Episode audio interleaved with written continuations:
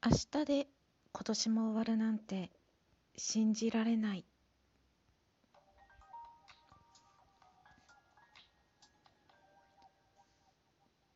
こんばんはニコです。時刻は今21時27分を回りました。日付は2023年12月30日土曜日の夜。皆様いかがお過ごしでしょうか？えーと、今年の終わりがちょうど12月31日明日の日曜日で2024年新しい年の始まりが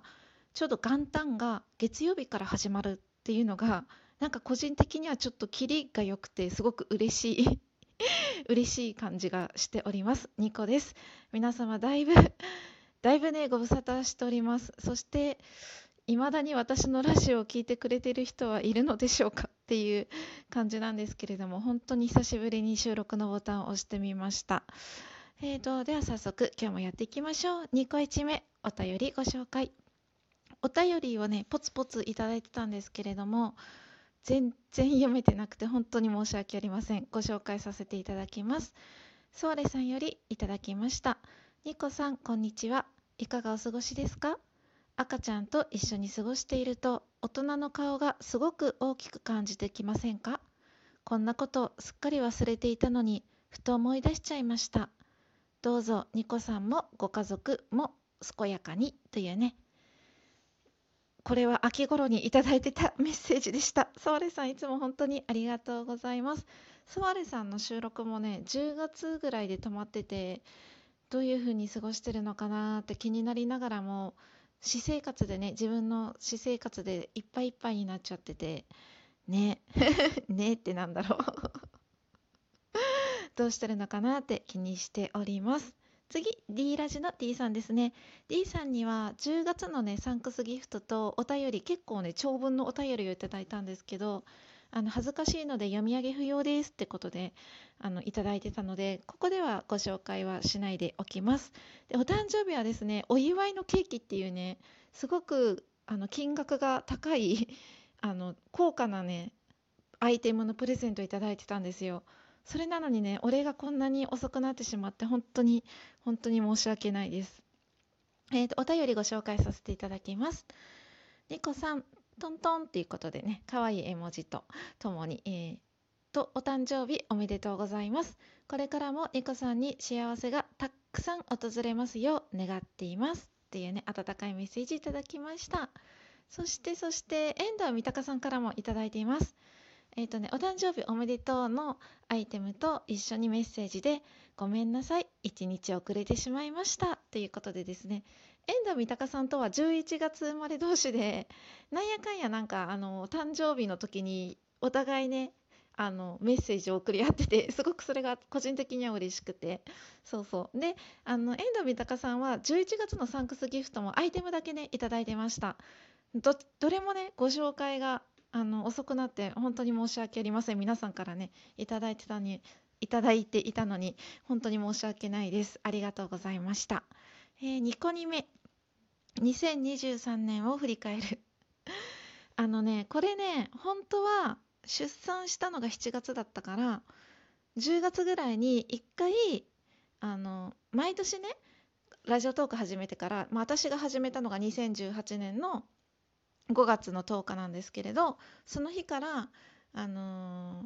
ー、年始に目標を言ってで6月とかぐらいにいつもはね6月ぐらいに目標を振り返ってあと半年目標達成できるように頑張りましょうみたいなことを自分でやってたんですよ。自分で 自分の尻を叩くというかお尻をパンパンとですね。そうやってたんですけど。でそれをあの、まあ、今年はちょっと7月が出産だったからさすがに6月は入院してたしあの個室じゃなくてね大部屋にいたりとかしたのでなかなかラジオトークの収録自体もできなくて。うん、で、えーと、振り返りができなかったんですね。2023年に立ててた目標の振り返りができなかったんです。で今年のその振り返りをするにあたって本当はあの目標とかを振り返るべきなんでしょうけどいつもの流れで言ったらね。けどもうその元旦に立てた目標とかもあのいつもね自分のラジオトークを聞いてあこんなこと言ってたんだって思い出して 思い出してねあのトークにしてたんですけれどもそんな暇というかね時間をかけられなくてなので目標の振り返りとかじゃなくてただ2023年が自分にとってどういう年だったかっていうのをお話ししていこうかなって思います。まあねあの2023年の1月からずっとつわりが苦しくて言ったら2022年の12月からもう死んでたんですけど つわりでねずっと本当にあの苦しくてつわりが。でえーと、ドクターストップがかかってもあの在宅で仕事をしたり引き継ぎしたりしてて完全に、まあ、仕事にから離れられたのが4月ぐらいだったんですよね。で5月にはあの実家に帰ってで6月にはあの5月の末に帰ったんですけど6月にはそれでもうすぐ入院になっちゃって帰ってきて1週間ぐらいで入院になってで7月に出産してそこからはもうあの育児をずっとしてます。で育児の合間にラジオトーク撮ろうと思えば撮れたんですけど自分的に赤ちゃんの泣き声が入ったらストップしたりとかあの寝てる時にねあの赤ちゃんのその横で撮ろうかなとか思ったんだけど赤ちゃんの寝息がね入ったりとかしてなんだろうな自分が独身の時から始めててラジオトークを。で独身の時ってもちろん赤ちゃんの声とか寝息とか泣き声とか絶対入らないじゃないですか。だからそれを貫き通したいって思いがあったんですよね。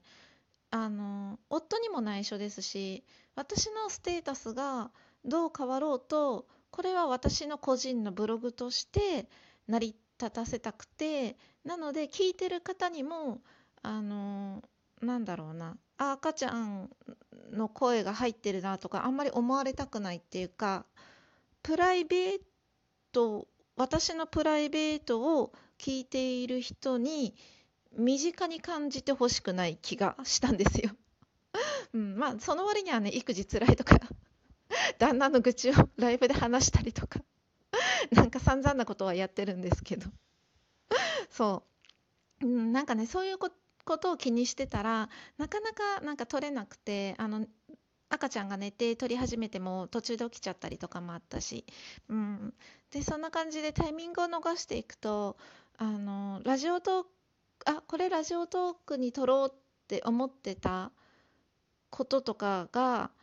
あの意識してたんですよね。ラジオトークを撮ってた時はあの意識してたんです。今度収録する時これを話そうって感じでちょっとメモしたりとかあのスマホのメモに残したりとかしてたんですけどあの離れていってしまうとそういう意識がなくなってこれをトークに取ろうとかそういう出来事はいっぱいあったはずなのに意識してないからあのスマホにメモることもせずだんだんラジオトークから離れていってしまって更新がね途絶えてしまいました。ほんとすいません。ね、最初の話にちょっと話がだんだん変わっちゃった。話に戻ると今年はともかくつわりに苦しんで出産に苦しんで育児に苦しんだ1年でした。あの初めてのことをいっぱい経験した1年とも言えるかもしれないですね。うんそうそうそう。でそうだ初めてのことといえばですね